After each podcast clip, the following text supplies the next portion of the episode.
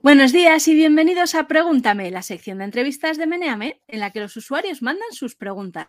Hoy nos acompaña el microbiólogo Ignacio López Goñi, doctor en biología, catedrático de microbiología del Departamento de Microbiología y Parasitología de la Universidad de Navarra. Ignacio López Goñi es un divulgador incansable y es autor de varios libros como Preparados para la próxima pandemia, Virus y pandemias o Microbiota, los microbios de tu organismo, entre otros. Bienvenido, Ignacio. Muy buenos días. Encantado de estar con vosotros. Pues nosotros también encantados de estar contigo. Qué, maravilla. Eh, te voy haciendo las preguntas, que tenemos un montón hoy. Muy bien. La primera es, eh, es, obligatoria para todos los entrevistados y en esta ocasión nos lo hace Charles Desterward. Y dice, hola Ignacio, bienvenido y gracias por participar. ¿Crees que los sincebollistas son un virus o tan solo una bacteria manipulable? Bueno, yo creo que son manipulables, ¿no? La tortilla tiene que ser sin cebolla, eso es fundamental.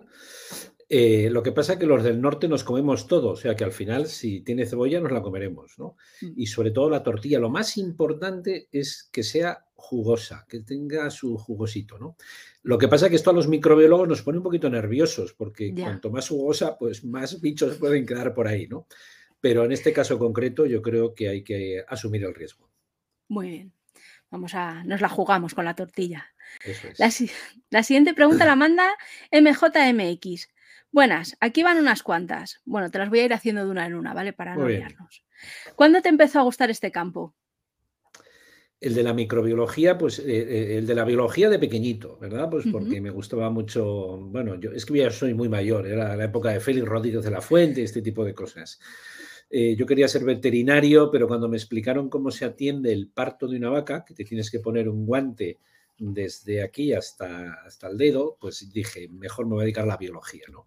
Y ya durante la carrera, pues el profesor de microbiología que había, pues eh, era un crack y, y, entonces ya en tercero de carrera, que cuando teníamos esta asignatura, pues decidí que lo mío eran los bichos pequeños, ¿no? Bueno, ¿Y mm, por qué se llama flora? Bueno, esto no tiene nada que ver, pero yo te la, te la pongo. ¿Por qué se llama flora a las bacterias que viven en nuestro cuerpo? Pues mira, ese es un término que a los microbiólogos nos pone muy nerviosos, lo de flora, porque los microbios no son flores, ¿verdad?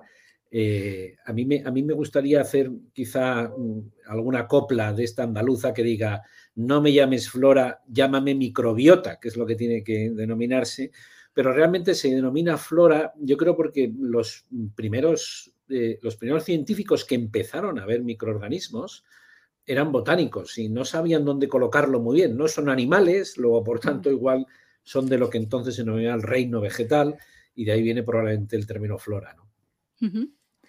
¿Y por qué una bacteria puede ser parte de la flora ayudándonos y si llega a otra parte del cuerpo, liarla? ¿Cómo saben dónde están las bacterias? A ver, las bacterias no piensan, pero son muy listas. ¿eh? Y las bacterias tienen sistemas para comunicarse entre ellas o comunicarse con el, con el exterior, ¿no?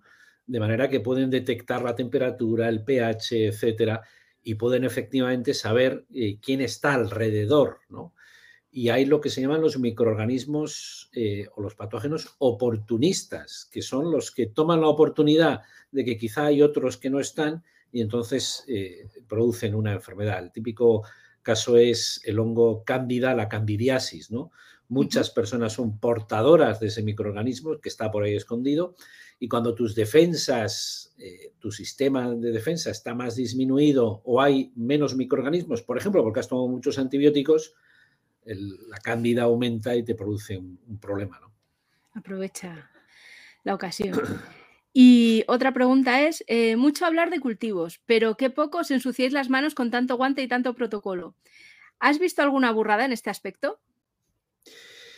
Bueno, hay muchas, ¿no? Y además depende, ¿no? Los microbiólogos realmente no solemos trabajar con guantes porque trabajamos mucho al lado de la llama, en este, pues para esterilizar los ambientes, etcétera, y es peligroso, ¿no?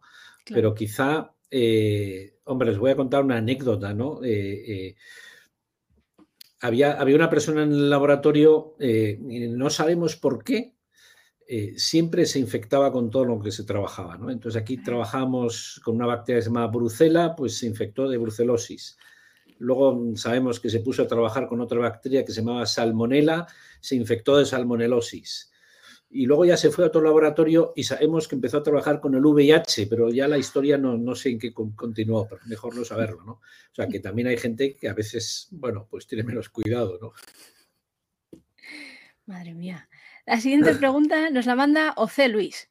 Y dice, ¿es cierto que durante la disolución de la Unión Soviética se perdieron muchas y muy valiosas cepas de fagos que, que guardaban como un tesoro? ¿Salió alguien beneficiado de aquello?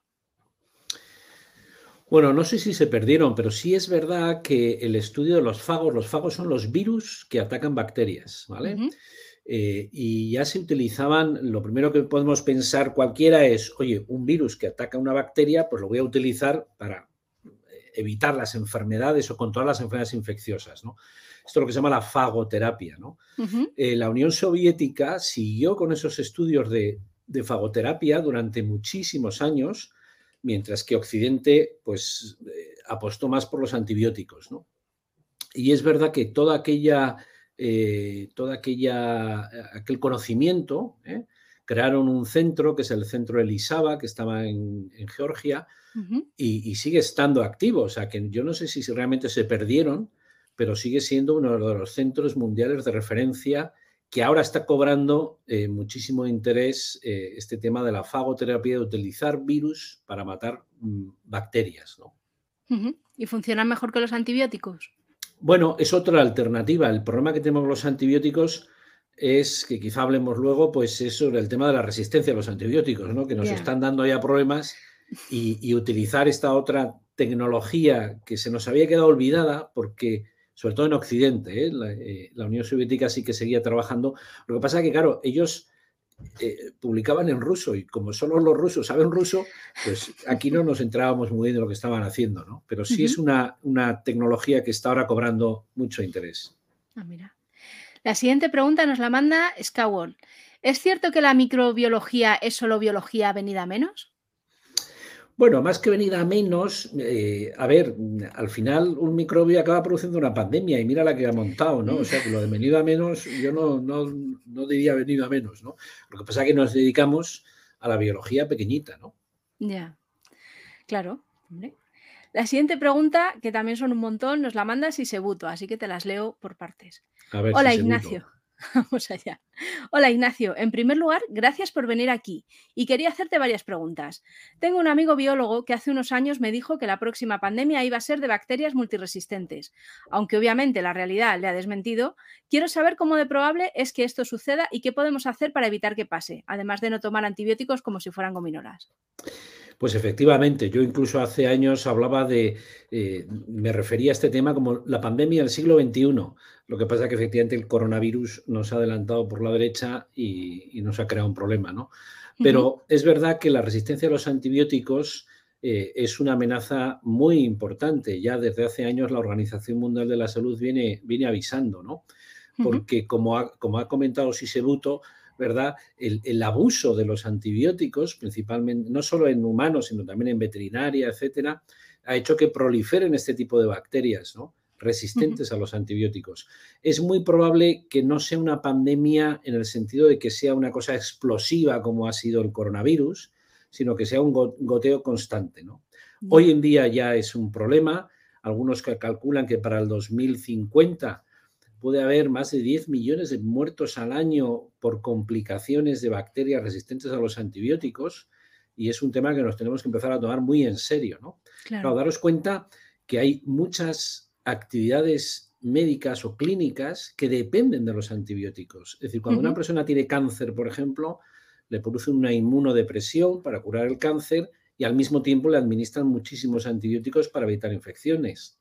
Cuando una persona le hacen un trasplante, lo mismo, disminuyen mucho sus defensas y le dan antibióticos. Y cualquier intervención que tengamos nosotros en un hospital, de una operación o lo que sea, eh, nos van a administrar antibióticos. De manera que si esos antibióticos no funcionan, eh, nos van a crear muchos problemas en los hospitales. ¿no? Entonces sí que es un problema muy serio que probablemente, como digo, no sea una cosa pandémica de, muy, de un pico muy, de muchos casos en poco tiempo, pero sí un goteo que hay que tomárselo muy en cuenta. ¿no? La siguiente pregunta de Sisebuto es, también quería preguntarte cómo será el fin del coronavirus, si es que acaba. ¿Falta mucho para el final de la pandemia? Evidentemente no tengo ni idea, pero a ver, podemos estimar que el, coronavirus no va a desaparecer, probablemente sea un virus que haya venido para quedarse y que nos irá dando problemas de vez en cuando, ¿no? Eh, lo que va a pasar, si habrá séptima ola, octava, novena ola, va a depender sobre todo de dos factores. Uno, de, mm, bueno, si aparecen nuevas variantes, porque pueden aparecer, no tenemos ningún motivo para pensar que el virus no siga evolucionando. Y segundo, de cuánto realmente dure nuestra inmunidad. ¿no? La pandemia ahora es muy diferente a la de hace dos años, porque hace dos años nadie tenía nada de inmunidad frente a este virus y produjo, por eso produjo aquella eh, eh, explosión masiva y la primera ola que fue realmente la más dura, ¿no? Pero ahora, después de dos años, entre las personas que se han infectado y las personas que se han vacunado, el virus deja de ser nuevo para nuestro sistema inmune y es probable que vayamos poco a poco a un equilibrio del número de casos y sobre todo el número de fallecimientos y, las olas. Esto es lo que la gente dice que, bueno, que acabará siendo endémico. Endémico, endémico no quiere decir que no sea grave. La malaria es endémica eh, en, África y la gente se muere de malaria. Es decir, yo creo que todavía nos quedan bastantes meses o quizá años a que esto acabe realmente de estabilizarse. Pero se espera, ¿eh? es más una esperanza que una certeza científica, que eh, las siguientes oleadas pues sean cada vez con, sobre todo con número de fallecimientos menor gracias a las vacunas. Vale. Sigue la última de Sisebuto y pone, te he visto en algunas entrevistas y quería preguntarte cuál es el bulo antivacunas más difícil de desmentir. No porque tengan razón que no la tienen, sino porque sea el que más repiten. ¿Qué es lo más difícil de ser divulgador en tiempos de pandemia y fake news? Bueno, quizá lo, de los antivacunas, a ver, yo creo que hay, que distinguir los, realmente los antivacunas, gente que se opone mm, de manera además beligerante a las vacunas, de gente que ha tenido dudas durante este proceso, cosa que yo creo que es natural, ¿no? Sobre todo quizá lo que ha habido que explicar más porque era lo más, lo que a la gente más nervioso le ponía es, oye, la rapidez con la que se han hecho estas vacunas, ¿no? Y ahí había que decir, bueno, pues que ya sabemos que se llevaba más de 10 años trabajando en vacunas RNA, ¿no? Y sí es verdad que había un, un riesgo relativo, pues porque es verdad que no se habían probado de manera masiva en la población esta tecnología. ¿no? Había ensayos, los ensayos clínicos se han, hecho con miles de personas, pero bueno, ahí sí que había un, bueno, pues un cierto riesgo quizá, ¿no? Pero para eso estaban los ensayos clínicos, ¿no? Bueno, y respecto a lo de las fake news y toda esta problemática, eh, a ver, yo a veces lo, difícil de todo esto es que deshacer nudos es mucho más difícil que hacerlos, ¿no? yo creo que a mí, como a todo el mundo, eh, a lo largo de estos dos años le habrán llegado vídeos ¿no? de gente. A mí me mandaban un vídeo, oye, ¿qué opinas de esto? Habrías un, vídeo de hora y media, ¿no? Y dices, joder, hora y media aquí escuchando a un. Eh, que además mezclaba mm, cosas que eran ciertas, cosas que eran eh, mal interpretadas, errores mm, auténticos e incluso ya bulos malintencionados. Claro, deshacer todo eso es muy difícil es muy difícil porque, porque te tienes que pegar pues, horas y horas y horas analizando todas las afirmaciones. Claro. Eh, yo creo que ha sido el, mayor problema. Y a mí lo que más, sinceramente, me ha costado o me no sé, me ha, dolido es que algunos de esos bulos o de, pues estaban con gente, bueno, que en principio es, o sea, que no, es que sean tontos ni que tal, o sea, decir, gente que había estudiado, ¿no? Ya. Eh, no sé, estos de médicos por la verdad, biólogos por la verdad, que dices, bueno, pues que esta gente se meta en esto realmente era, para mí ha sido doloroso, ¿no? me, ha, dado mucha pena. ¿no? Yo siempre suelo decir que esto lo que demuestra es que, oye, no siempre estudiar hace, buen, hace daño, o sea, no, es bueno, ¿no? Hay gente que estudiar le hace daño, o sea, que es mejor que no estudie, porque luego la monta, ¿no? Pero bueno. Y una, una, pregunta mía, eh, la obsesión esta de es que la vacuna me cambia el ADN, ¿Por qué está la gente tan obsesionada con su ADN?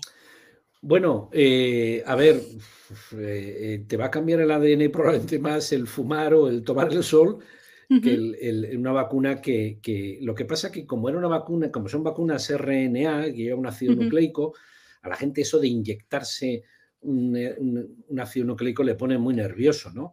Pero, pero, a ver, es que a veces perdemos un poquito el norte, ¿no? Es decir, también, o sea, estamos, hay que tener en cuenta, estamos todo el día comiendo genes. ¿Pero cómo? Sí, pues tú te comes un plátano, te estás comiendo los genes del plátano, ¿no? Pero por eso no te pasa nada, ¿no? Eh, entonces, bueno, pues yo creo que era eh, malinterpretar lo que iba a pasar porque eso, eso en realidad es una molécula que se degrada enseguida y que lo que va a hacer inmediatamente es sintetizar una proteína, ¿no? y estimular el sistema inmune como hemos visto. Te pasa la siguiente que es de Cuto y nos dice, hola Ignacio, gracias por participar. No sé si esta pregunta está directamente relacionada con tu especialidad, pero ¿qué opinión tienes sobre los superalimentos y esta moda de comer súper sano y cuidarse? ¿Es realmente una opción saludable o podemos seguir con el comer de todo pero controlando? Hombre, el, comer sano y cuidarse, eh, eso es, es, evidente que es bueno, ¿no? Eh, yo no me dedico a, la, alimentación, ¿no? Eh, yo creo que en general eh, lo que hay que hacer, o sea, dentro de esa vida sana, pues es lo que ya sabemos, o sea, comer sano, efectivamente, pero comer sano en general suele ser, yo no sé, por los estudios que vas viendo a tu alrededor, pues todo lo que tiene que ver con la dieta mediterránea. Al final, o sea, está todo inventado, ¿no? O sea, una dieta diversa, eh, y ejercicio y vida sana, ¿no? Efectivamente, y sobre todo no abusar de ningún alimento, ¿no? Es como si dices, bueno, es que la carne roja es mala. Hombre, depende, si te chuflas chuletones todas las semanas, pues efectivamente puedes tener un problema, ¿no?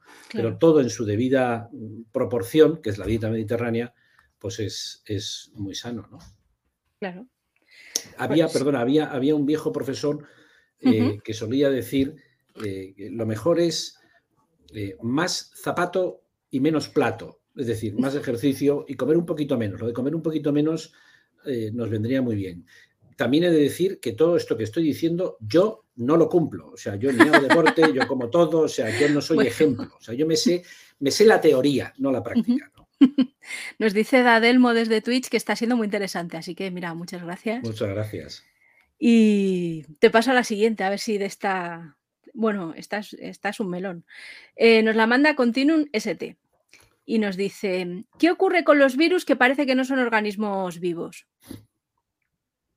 Bueno, esa es la discusión interna que tenemos los microbiólogos, ¿no? Incluso aquí con colegas en el departamento también discutimos, ¿no? ¿Son vivos, no son vivos, tal? Yo soy más de la idea de, que en principio no, no, son, no son seres vivos en el sentido clásico de lo que tenemos entendido de que es un ser vivo, ¿no? Aunque sí es verdad que evolucionan, que, bueno, en realidad los virus yo creo que son todos eh, parásitos intracelulares, parásitos moleculares y que para vivir necesitan vivir dentro de una célula, ¿no? Probablemente los virus llevan con nosotros desde el mismo origen de la vida, hace unos 3.800 millones de años, y que han sido, en el fondo, eh, eh, bueno, motores de la evolución, porque lo que han facilitado, facilitado es el intercambio de material genético entre, entre las células, han aumentado la diversidad genética y por lo tanto eh, son inseparables realmente de, la vida, ¿no? Pero ¿son seres vivos? Pues seguimos pedaleando sobre eso, ¿no? La siguiente pregunta de este, de este chico o persona o bueno, lo que de continuum, ser, humano. ¿Hay ya una definición consensuada por la comunidad científica de la definición de vida? Eh, yo creo que no, ¿verdad? Pero en general yo creo que tienen que tener varias propiedades, que creo que son las que todos estamos, desde el punto de vista más biológico, bioquímico, es decir, un ser vivo tiene que tener una compartimentalización, es decir, tiene que estar separado del, del exterior, eh, tiene que tener un sistema de, metabolismo, de intercambio de energía y de, materia con el exterior. Ahí es donde los virus no lo cumplen. Eh, tiene que tener material eh, hereditario, es decir, que esa, información genética pase a la descendencia, que los virus sí que lo, cumplirían. Y sobre todo también hemos visto que la vida y, la evolución va unida, ¿no? tiene que permitirse la, la evolución de ese, de ese ser vivo que también lo cumplirían los, los, los virus. ¿no? El problema de los virus es que, como he dicho, son, son auténticos piratas de la célula, es decir, necesitan de la maquinaria celular y llegan a un parasitismo molecular ya eh, que, ellos solos no, pueden, no pueden desarrollarse. ¿no? Y la última pregunta que manda Continuum es, ¿cuál crees que será el siguiente paso de gigante en microbiología? Bueno, yo creo que lo que estamos descubriendo es la enorme eh, biodiversidad que hay en el mundo microbiano. ¿no? Hasta hace unos años conocíamos los microorganismos porque los cultivábamos y los crecíamos en el laboratorio. ¿no? Ahora con las nuevas técnicas de metagenómica se nos ha abierto un panorama donde estamos viendo que probablemente conozcamos, yo creo que menos del 0,1% de los microorganismos que hay ahí y las potencialidades que tiene todo eso mm, para la biotecnología en el futuro, pues eh, es que todavía ni, las sabemos. ¿no? Por poner un, ejemplo, el descubrimiento del sistema CRISPR-Cas de edición genética, que nace, digamos, de estudiar la microbiología, bueno, pues ha revolucionado la, de, esto. Nadie nos imaginábamos hace 20 años que esto podía revolucionar como ha revolucionado la biotecnología o la biomedicina. ¿no? Pues la siguiente pregunta nos la manda Annie Ryu. Hola, leí en su momento en diferentes medios que la variante Omicron parecía haberse podido originar por la combinación entre el virus SARS-CoV-2 y un virus de resfriado común. Me gustaría preguntarte, ¿esto es posible? ¿Pueden intercambiar los virus material genético y dar lugar a una cepa o virus diferente? Gracias por participar en el Pregúntame. Pues a ver, muy interesante, ¿no? Como todas las preguntas que estáis haciendo, ¿no?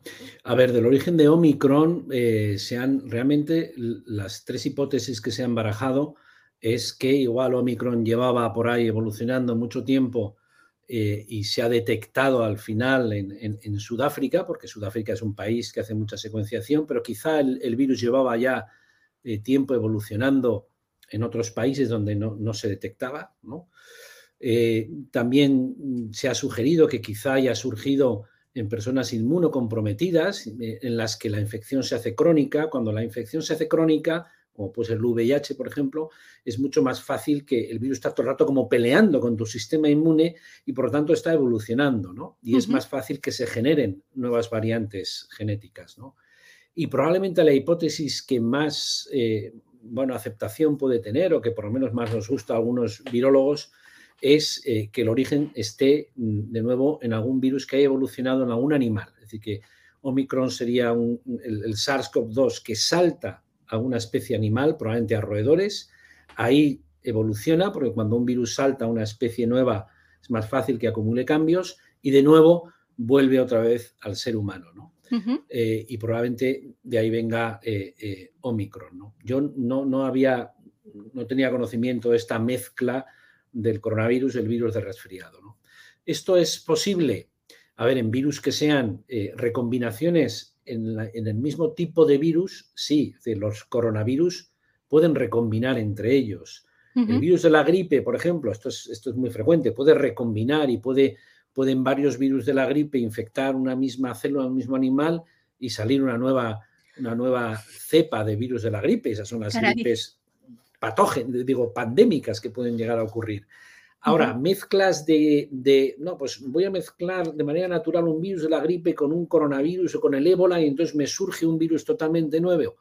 Esto yo creo que ya eh, sería rizar el rizo y, lo veo muy difícil, ¿no? Porque la estirpe que salga de ahí eh, tiene que ser biológicamente activa y eso es muy difícil, ¿no? Porque te vas a ir, no sé, yo, yo lo veo muy de ciencia ficción. Vale, te paso a la siguiente pregunta que nos la manda Gustavo Carra. Y dice, hola Ignacio, ¿cómo podríamos mejorar la catastrófica formación en microbiología e inmunología en la etapa de secundaria? Joder, eso es muy importante. Mira, de hecho nosotros, eh, en la, yo, soy miembro de la Sociedad Española de Microbiología y tenemos un, grupo en el que trabaja, está trabajando en este tema, ¿no? Porque lo que sí hemos detectado es que en muchos libros de texto de, bueno, pues de, secundaria y de bachillerato hay unos, unos, errores en estos temas de la microbiología y de la inmunología tremendos, ¿no? Porque están escritos igual hace 30, 40 años y no han evolucionado como ha evolucionado la, ciencia, ¿no? Yo creo que eso es una tarea pendiente que tenemos de, bueno, de formación en estos temas de microbiología y, no te digo nada de inmunología. Es verdad que la inmunología es muy compleja, ¿eh? Es decir, la inmunología es mucho más reciente que la, que la eh, de hecho, antes los inmunólogos, digamos, los microbiólogos nos dedicamos a la inmunología, ahora ya es una disciplina nueva y mucho más compleja, ¿no? Pero sí es verdad que es necesario, y la pandemia lo ha puesto de manifiesto, eh, tener algunos conocimientos, eh, bueno, pues más adecuados de, estos temas, ¿no? Perfecto. La siguiente pregunta nos la manda Yukarun. De, todo, de todos los putos microbios que hay, ¿cuántos son conocidos y cuántos son desconocidos? Bueno, ahí perdóname que eh, discrepe contigo con el término de putos microbios, porque la inmensa mayoría de los microbios son unos buenos tipos. Eh, y, porque mm, gracias a, los microbios eh, se cierran los ciclos biogeoquímicos del planeta, es decir, si no hubiera microbios no, no, habría el ciclo del carbono, el ciclo del tal. Si no hubiera microbios no se fijaría el nitrógeno en la atmósfera, no habría plantas. Si no hubiera microbios no habría rumiantes, que son realmente los, los microbios de su, de su, panza, ¿verdad? Son los que digieren los vegetales. Si no hubiera microbios, no existiríamos nosotros, porque nuestra microbiota que tenemos en el interior es lo que nos da nuestra salud, etc. Es decir, que la inmensa mayoría de los microbios son los que mantienen el, planeta y a los seres vivos. ¿no? Lo que pasa es que sí es verdad que hay unos poquitos que son putos, puñeteros, y nos crean enfermedades, pandemias, etc. Como he comentado antes, gracias a estas técnicas que tenemos ahora de metagenómica, de estudiar todo, la diversidad de genomas que hay en una muestra, la que sea, que puede ser ambiental, del suelo, de nuestro intestino, de lo que sea, pues estamos viendo que la cantidad de microorganismos, de bacterias y de virus es enorme, ¿no? Y probablemente conocemos, como he dicho antes, pues el 0,1 o menos probablemente de los microorganismos que hay en, ahí en el ambiente. ¿no?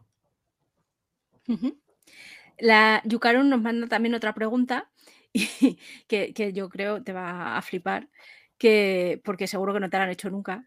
Y dice, ¿el COVID de origen natural o fabricado en el laboratorio?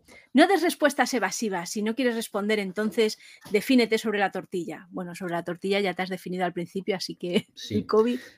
Y sobre el origen del coronavirus también me he definido en alguna ocasión. Eh, a ver, mira, eh, me alegra que me haga esa pregunta. Muy bien. A ver, si, la, si, si el tema es, oye, mm, ¿se puede crear un virus en el laboratorio? La respuesta es sí. Tenemos herramientas suficientes para crear y modificar un virus. Si la pregunta es, ¿se podría escapar un virus del laboratorio? La respuesta es sí, ¿eh? porque ha habido casos de escapes en los laboratorios, aunque sean de alta seguridad. ¿vale? Entonces, ¿el coronavirus se ha creado en un laboratorio y se ha escapado? ¿Es posible? Es posible. Pero lo más probable es que no. ¿eh? Una cosa es que sea posible y otra cosa es que sea probable.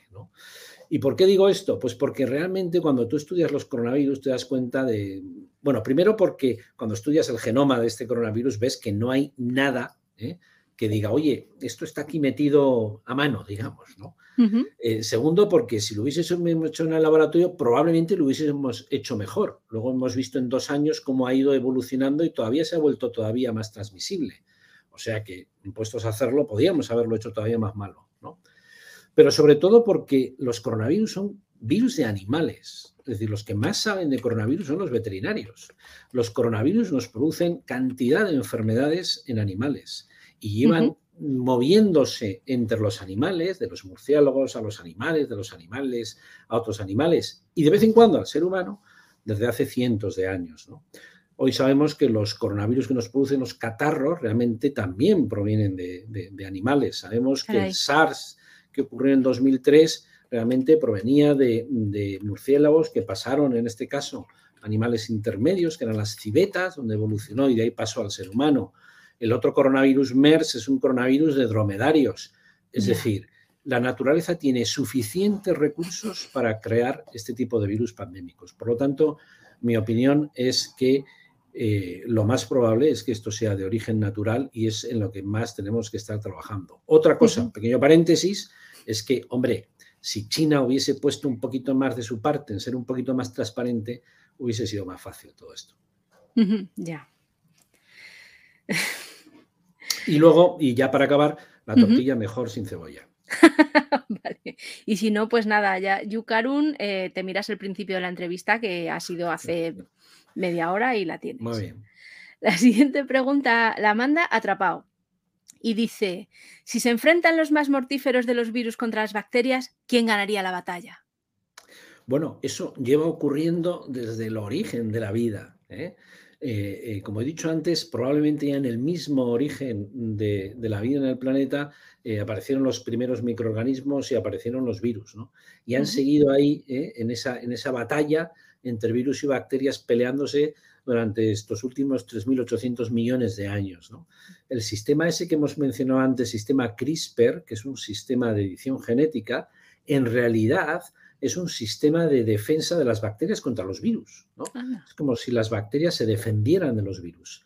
Y eso se fue desarrollando a lo largo de la evolución para defenderse de, de los virus. Pero los virus también van mutando, con lo cual eso es una batalla que lleva en el planeta desde hace 3.800 millones de años y ojalá no acabe nunca, ¿eh? porque los virus realmente de esa manera eh, controlan de alguna manera la población bacteriana, porque si no iría subiendo, subiendo, subiendo y nos crearía más problemas. O sea que yo creo que también es bueno que haya esa, esa, pelea entre ellos, ¿no? Y que no gane nadie, ¿eh? de momento. De momento, claro. La siguiente nos la manda Vermel y dice, hola, ¿Cuál dirías que es el descubrimiento más prometedor de tu campo en los últimos tiempos? ¿Qué aplicaciones puede tener? Yo está creo que lo has respondido, pero si quieres añadir algo más. Bueno, yo creo que es el sistema CRISPR-Cas, ¿no? que se descubrió en microbiología y que luego ya se ha, eh, aplicado para la edición de genomas de todo tipo, de animales, de plantas, de microorganismos, para el diagnóstico, para, bueno, para todo. ¿no? Entonces es realmente la gran revolución que hay en este momento en, biotecnología y biomedicina. La siguiente pregunta eh, nos la manda, espérate que esté me escrito como se lee, B-E-R-P-B-E-N-E-R-S. ¿Ves? Lo he dicho súper bien. Gracias por prestarte a esto. Mi pregunta, ¿cuánto tiempo puede realmente vivir el coronavirus u otros virus semejantes en superficies como un pomo, por ejemplo? ¿No se exageró el riesgo de contagio por contacto en estas superficies? Eh, sí, sí se exageró. ¿eh?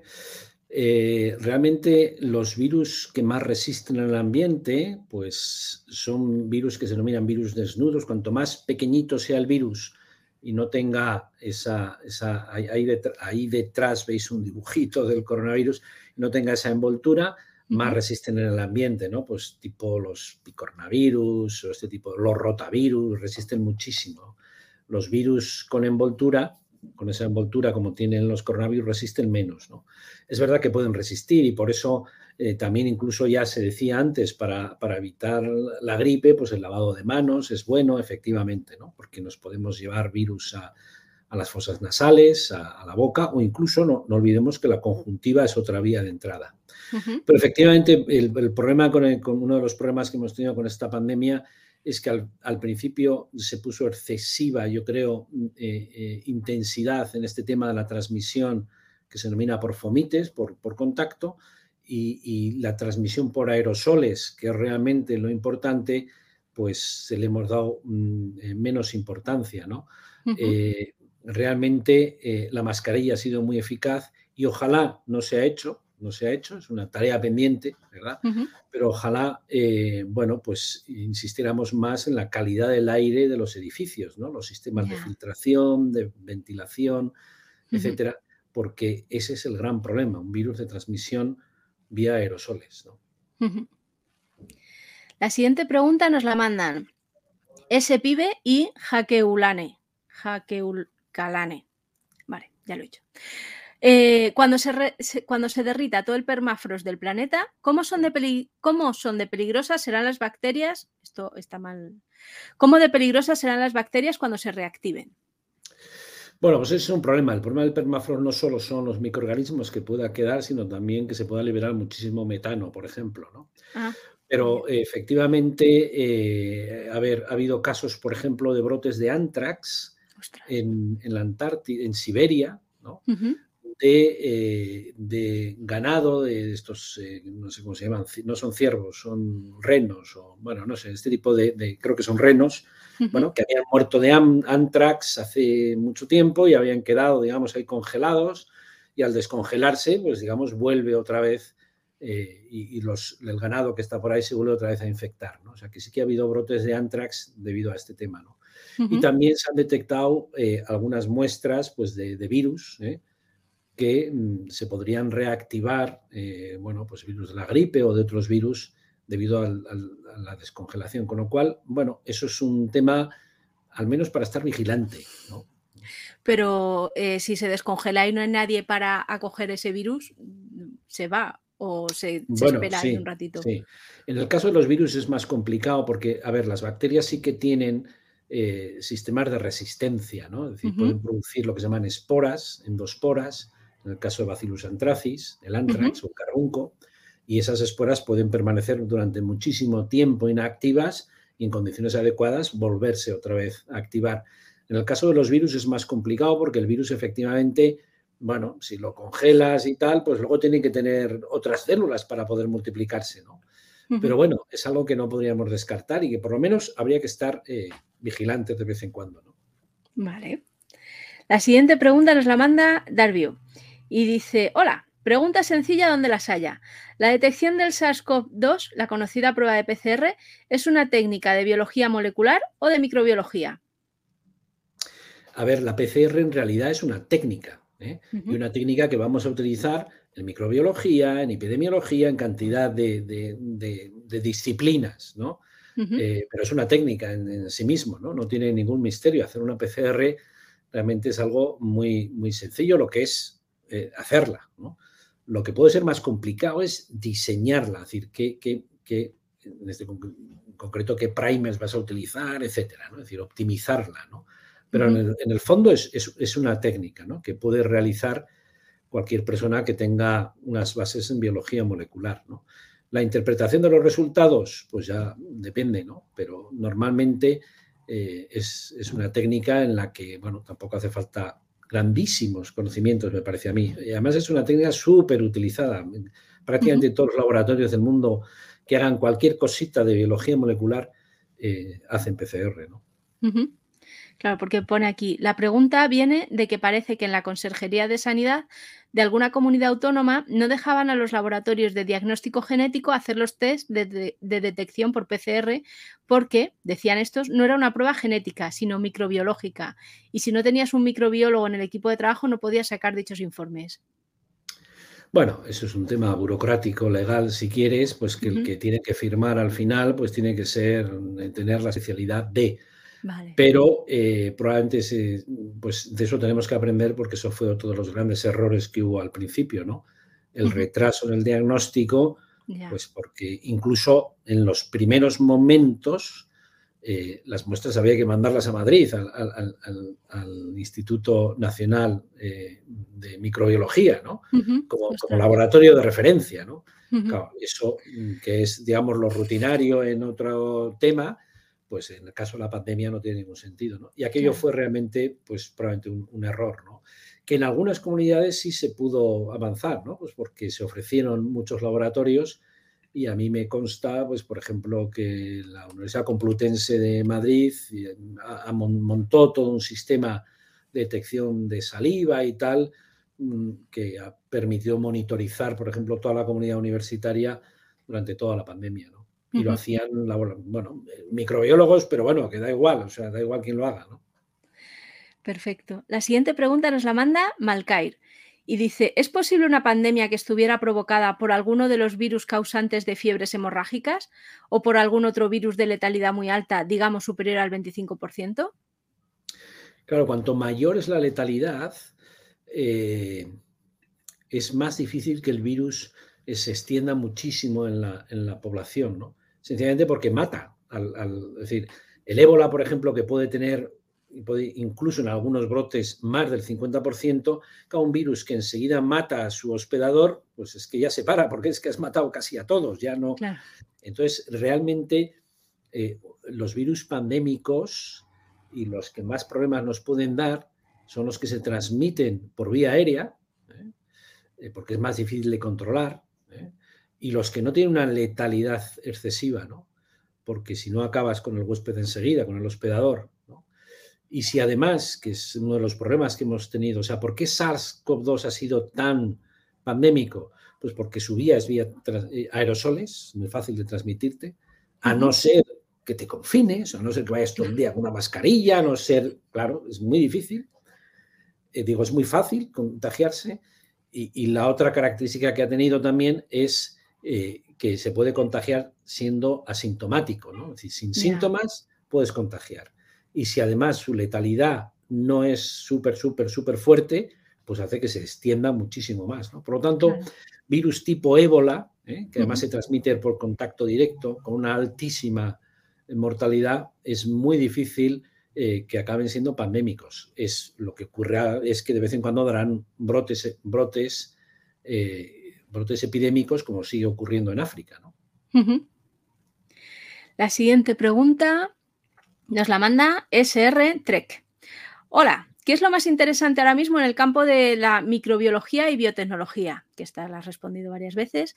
Y dice, ¿estamos cerca de conseguir anticuerpos artificiales inteligentes? Bueno, lo de inteligentes no lo sé, porque la inteligencia en el planeta yo creo que escasea mucho, ¿no? Pero mm, fuera de esto, eh, a ver, eh, yo creo que la biología sintética es, es lo que más, eh, bueno, nos puede cambiar, ¿no? Que tiene que ver con lo de CRISPR que hemos dicho antes, pero que también tiene que ver con la idea de que hoy podemos manipular los microorganismos de tal manera que podemos hacer que una bacteria acabe produciendo lo que queramos, ¿no? Y en, los momentos que queramos.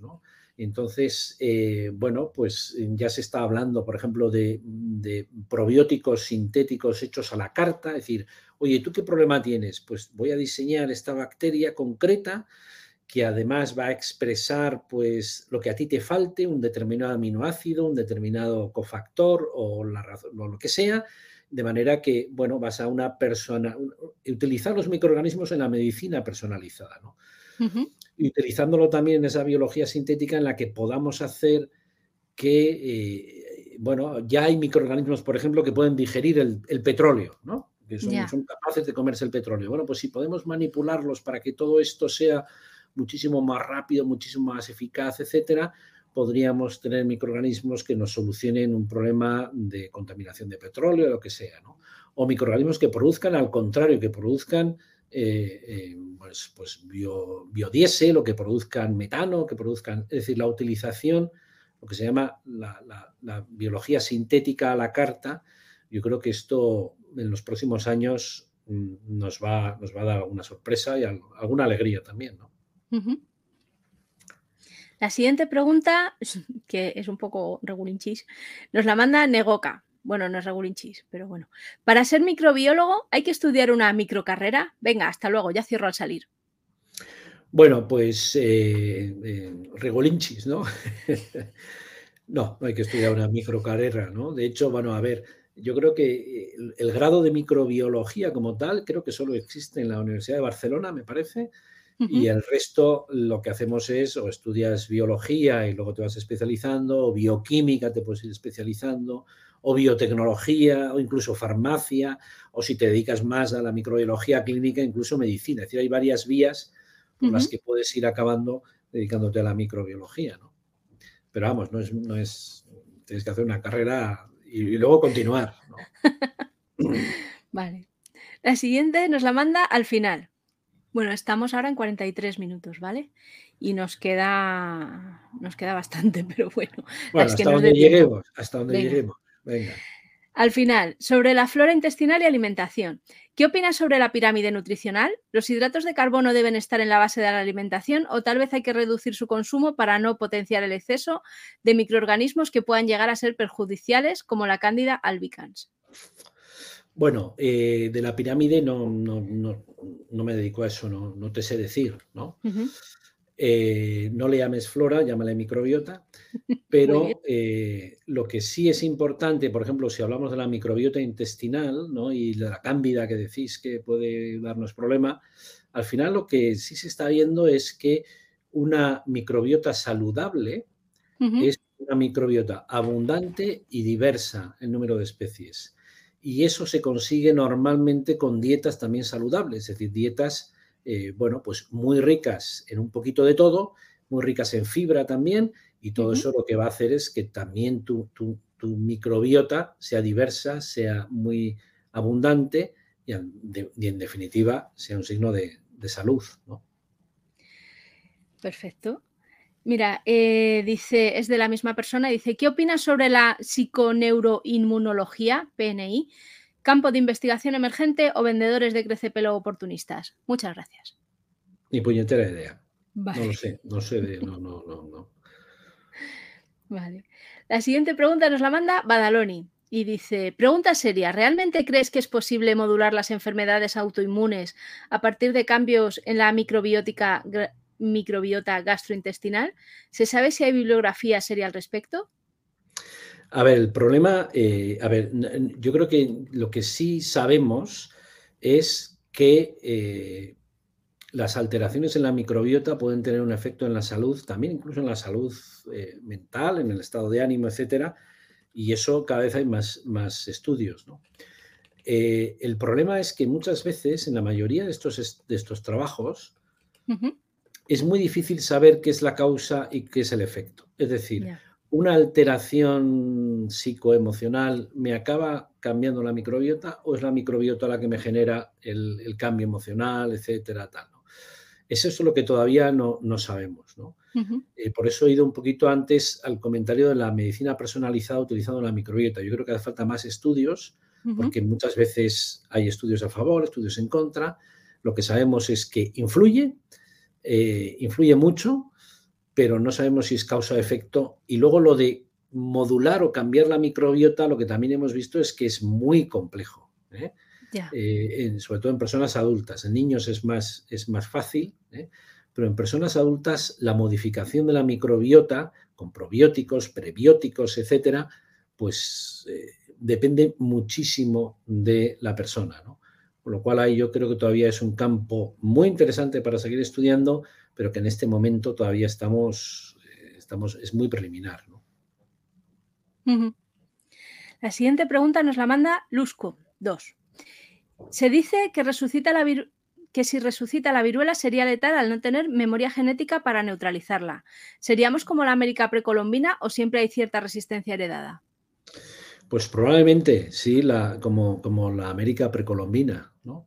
Porque los que nos vacunaron de la viruela, pues ya nos vamos haciendo muy viejecitos y quizá podremos resistir, pero desde hace muchos años ya no se vacuna contra la viruela, evidentemente, porque es la primera enfermedad infecciosa erradicada del planeta.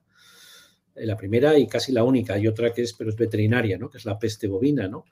Pero efectivamente, como no lleva, como el virus ya, ya no está circulando y como no vacunamos desde hace muchísimos años, pues tenemos a la inmensa mayoría de la población desde no sé qué año, pues eh, virgen desde el punto de vista inmunológico frente a este virus, ¿no? Entonces, un virus de la viruela, pues nos daría realmente problemas, ¿no? Por eso, por eso está el debate todavía abierto de qué hacer con los stocks de viruela que quedan. ¿eh?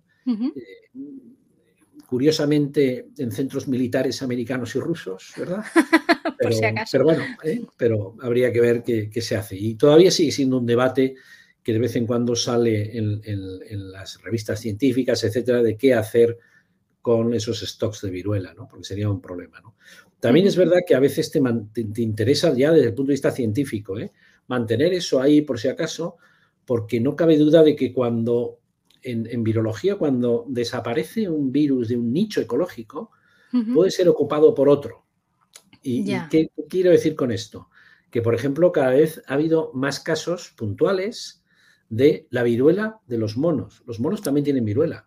Es un virus distinto, los monos, pues les produce viruela a ellos, pero también ha habido unos saltos a la viruela humana. Es decir, no podemos descartar que dentro de, imaginaos, yo sé, 50, 60, 70 años, pues la viruela de los monos nos empiece a dar problemas porque sea un virus que ha saltado de nuevo del mundo animal al ser humano y nos vuelva otra vez a... Y, por eso eh, hay gente que dice, oye, hay que mantener esos stocks de viruela por si acaso nos sirven para desarrollar nuevas vacunas, etc. O sea que no todo es tan sencillo como, bueno, pues nos cargamos todo esto y se acabó. ¡Buah! La naturaleza, hay que tener cuidado con la naturaleza. Ya te digo. La siguiente em, nos la manda Format y está medio respondida en, otros, en otras preguntas, pero yo te la hago igual. Y dice, mm, ¿te hiciste, micro, ¿te hiciste microbiólogo porque macrobiólogo tenía más materia que estudiar? Este también cierra al salir. Bueno, eh, no, porque, porque micro son más pequeñitos, pero mm. los, los, microbios los puedes estudiar desde la bioquímica, desde la genética, desde la biotecnología, desde la clínica, desde la ecología, la microbiología ambiental. O sea, cuando hablamos de micro, hablamos de bacterias, de virus, de hongos, de parásitos. En fin, la verdad es que tenemos mucho trabajo, si queremos. La siguiente pregunta te la resumo, la manda yo, Claudio. Y dice, mm, eh, después de casi dos años, con todos los datos recopilados sobre positivos y teniendo en cuenta el número real aproximado de contagiados no contabilizados, entre 8 y 10 veces superior, se supone, en lo referente a la letalidad real en el mundo y los sesgos de riesgo a la edad y otros factores como la obesidad o el tabaquismo, ¿existe realmente una diferencia tan significativa con respecto al virus de la gripe como para haber parado el mundo como se ha hecho? A ver, eh, comparar el, coronavirus y el virus de la gripe eh, todavía yo creo que sigue siendo un error porque son virus muy distintos y son situaciones muy diferentes. La letalidad del virus no es un numerito que se saca con una fórmula sino que muchas veces lo estimas dependiendo del número de casos que haya, evidentemente. ¿no? Eh, cuantos más casos hay de, gente infectada, pues igual el número de muertos es menor y entonces la, la letalidad te va saliendo cada vez más pequeñita, ¿no? que es efectivamente hacia donde vamos, ¿no? a un virus eh, que probablemente no sea tan letal. El problema de todo esto es que, a ver, eh, si te mueren 100 personas en un día, no es lo mismo que 100 personas en 100 días. 100 personas en un día te descalabra todo el sistema, que es lo que ocurrió en su momento. El mm. número de muertos es el mismo, 100, ¿eh?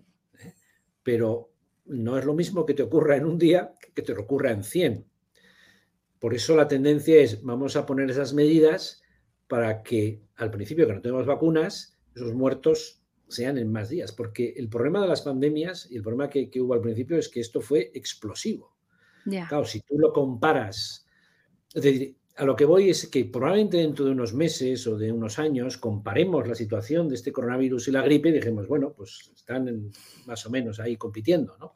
Pero una situación como la que vivimos el año pasado, una situación pandémica, es totalmente diferente, ¿no? Es decir, eh, porque el número de muertos que ocurrió en tan poco tiempo, pues nos colapsó no solo en España, sino en todo el mundo y no había más que ver las imágenes y, incluso esta sexta ola de Omicron, en el que la letalidad ha sido mucho menor, claro, si tú comparas el número de casos que ha habido, que ha sido una barbaridad, con el número de muertos, dice, oye, esto, esto es, muy poquito.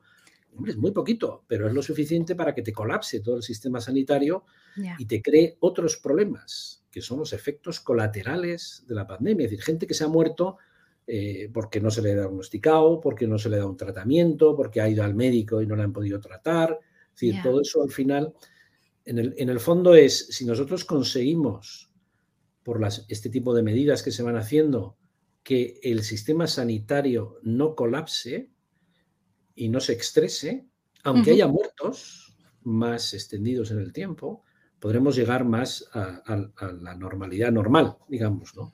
El problema es cuando se estresa el sistema sanitario porque eso tiene consecuencias en toda la cadena. Y eso es lo que ocurrió en un, en un tiempo, de, un pedazo de tiempo muy cortito. Eh, este usuario tiene otra pregunta estadística y dice, según la OMS, cada año de media mueren 700.000 personas en el mundo a causa de la gripe. El primer y más, y más mortífero año de COVID fueron unos 2 millones, pero curiosamente no existieron muertes oficiales por gripe. Mi sospecha es que se añadieron todos ellos a la cifra total de COVID. ¿Sería plausible que así se haya contabilizado? Bueno, pues eh, en general lo que parece es que no, ¿eh? porque una cosa es que, bueno, en algún hospital igual pues han metido la pata y no han contado, pero bueno, es que esto fue planetario, ¿no? Y decía, además fue en los dos hemisferios, y primero en uno y en el otro. Es decir, no sabemos muy bien, probablemente tenga que ver con, las medidas que se tomaron, pero efectivamente la disminución de la, temporada anterior de gripe es, fue a nivel mundial. Y eso probablemente tenga que ver porque esas medidas que tomamos, claro, el, disminuir los vuelos internacionales, la gente no, no, ha volado tanto, no, se ha movido. las medidas higiénicas, la mascarilla, sean, hayan sido muy eficaces en parar un virus respiratorio que no es pandémico y que por lo tanto la situación es estacional, pero no así el coronavirus. ¿no? De hecho, ahora, en este momento, empieza ya otra vez a haber un pico de, gripe. ¿no? El diagnóstico que se hacía por PCR de gripe y de tal son totalmente distintos. Entonces no, hay, no, hay, no hay manera de que, bueno, es que me he confundido al, diagnosticarlo. Yo creo que no. Yo creo que es, es más una las, las medidas que tomamos que hicieron que porque también se vio en otros virus respiratorios, ¿no? Por ejemplo, la bronquiolitis en niños pequeños por el virus respiratorio sincitial también se retrasó. ¿eh? Y, a ver, los niños con bronquiolitis te llegan al, hospital, o sea, no es, que, no es que no lo miro, no, no, llegan porque se ponen enfermos, ¿no? Y pueden incluso fallecer. Pero eso se vio que esa, esa oleada se, se, movió hacia el verano y realmente los casos de bronquiolitis ocurrieron más en, en verano, que era que, en invierno, que era lo, o en, otoño, que era lo normal. ¿no? Eh, nos quedan cinco minutos, cuatro. Te hago, te sigo haciendo preguntas y tú me dices, o a y media cortamos, como tú veas. Muy bien. Esta nos la manda en eh, Duana y dice, soy maestra. ¿A qué edad empezó a gustarte la ciencia? ¿Cómo hacer la, la, biología interesante para niños de 10 años? Cuéntanos alguna experiencia determinante en tus años infantiles, si la hubo, por favor. Sí, eso es una pregunta muy, muy interesante, ¿no? Y además que es fundamental para la... Yo al final, a lo largo de también trabajando aquí en la universidad, te das cuenta que la mayoría de la gente que al final se dedica a la ciencia o, por ejemplo, a la química, que es muy vocacional, o, bueno, pues mucha gente te dice, no, es que yo cuando era pequeño en el colegio tuve un profesor, una profesora de ciencias o de química, etcétera. Es decir, que muchas de las de las motivaciones que tenemos algunos para dedicarnos a la ciencia, efectivamente te vienen de, lo que has visto en el colegio. ¿no? Es decir, yo por eso siempre digo que hay que cuidar muy bien a los profesores y profesoras de, ciencias de, los colegios, de los institutos, etcétera. ¿no? Yo creo que ahí la, eh, pasa lo mismo con la física, con la química, con, incluso con las matemáticas, si uno quiere. Yo creo que lo que hay que enseñar en los colegios, más que conocimientos, ¿eh? conocimiento el medio, sí, muy bien, pero, pero eh, hacer cosas, es decir, experimentos, experimentar. Eh, por ejemplo, la física, cuando te la explica un físico apasionado por la física, pues claro, si te ponen un problema del el proyectil sale de aquí, llega allá, eso es un petardo. Eso, este coche sale de aquí, cuando se encuentra, eso no tiene ningún sentido. Pero si tienes un profesor emocionado que te hace experimentos de física y te enseña y te.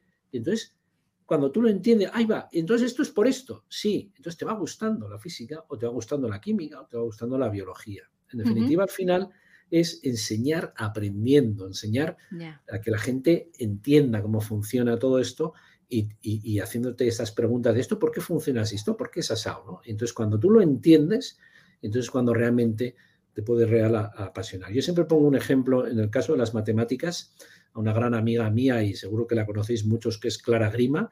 Que, ha estado en, una entrevista. Bueno, ¿ves? Bueno, pues eh, Clara, Clara, Grima, bueno, pues eh, claro, tú le dices, es que las matemáticas son aburridas. Te dice, ¿cómo que aburridas? Es que no has explicado las matemáticas. Si ella te explica algo de matemáticas con esa pasión que tiene, entonces lo entiendes. Y entonces, Pero eso lo puedes hacer con pequeñitos. Y entonces la gente dice, bueno, es, al final es como todo, es incluso ¿Por qué no leen los niños? Bueno, pues porque si le das a leer el Quijote, no lo leen ni San Pedro, ¿no?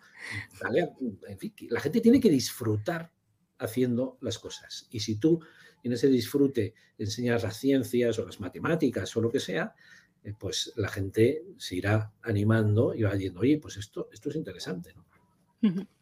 ¿Cómo, ahora bien, ¿cómo se hace eso en concreto? Pues eso ya no lo sé. Eh, ¿Te hago la última o ya...? Sí, no, porque además eh, yo es que de vez en cuando tengo que trabajar. Ya, te digo, te hago la última, Que, está, que esta es buena. La manda Gerald y dice, hola Ignacio, ¿qué hay de cierto en la regla de los cinco segundos? Es lo de cuando se te cae algo y no, si esperas, si te lo comes antes de cinco segundos ya no tiene microbios. Hombre, a ver, tener, tener, los tiene. O sea, tú coges cualquier cosa, la pones en una plaquita donde te van a crecer los microorganismos, están ahí y crecen. Otra cosa es que, a ver, se te cae, depende de lo que absorbe todo eso, ¿no? Pero efectivamente, si nada más caerse lo, lo coges, ¿pueden crear microorganismos? Sí, pero bueno, también esto es como la dosis, ¿no? Es decir, depende de dónde se te haya caído. Bueno, claro. En fin, todo depende, ¿no? Pero, pero bueno, no, yo, creo que no es una regla que diga, no, si pasan menos de 5 no pasa nada. Hombre, depende. Tienes la mala suerte de que te cae una salmonela, pues igual te puede dar algún susto, ¿no? Pero bueno, no lo sé. Muy bien. Pues nada, muchas gracias. Aquí en, al final de las entrevistas os pedimos si tenéis el último libro que hayas publicado o la próxima charla que vayas a dar, eh, que nos lo cuentes o como tipo teletienda. ¿Dónde te encontramos? Bueno, me encontráis en el, en el blog, microbioblog, ¿no? en Twitter, microbioblog. ¿eh? Y, ahí, bueno, pues eh, uno puede seguir todas las entradas que vamos haciendo, que voy haciendo prácticamente semanal sobre distintos temas, que mi intención es cada vez que sea menos COVID-19 y más otros temas de microbiología, pero la actualidad final manda. Y, ahí tenéis también eh, acceso a, a, los libros, pues microbiota, virus y pandemias, funcionan las vacunas, eh, preparados para la próxima pandemia, atención, preparados para la próxima pandemia. Y otro que no tiene que ver de microbiología, pero que le tengo mucho cariño, es Princesas de Cristal. Este es un mm. libro que escribí eh, hace ya antes de la pandemia con mi hija. Mi hija tuvo anorexia nerviosa y es un libro que escribimos eh, a tres manos, mi hija, yo como su padre y su psiquiatra. Y entonces es una historia con un final feliz, feliz pero dura pero de un tema que, también es, es, muy, muy importante. ¿no? Muy bien, pues nada, muchas gracias Ignacio y nos vemos próximamente. Hasta luego. Chao. Chao.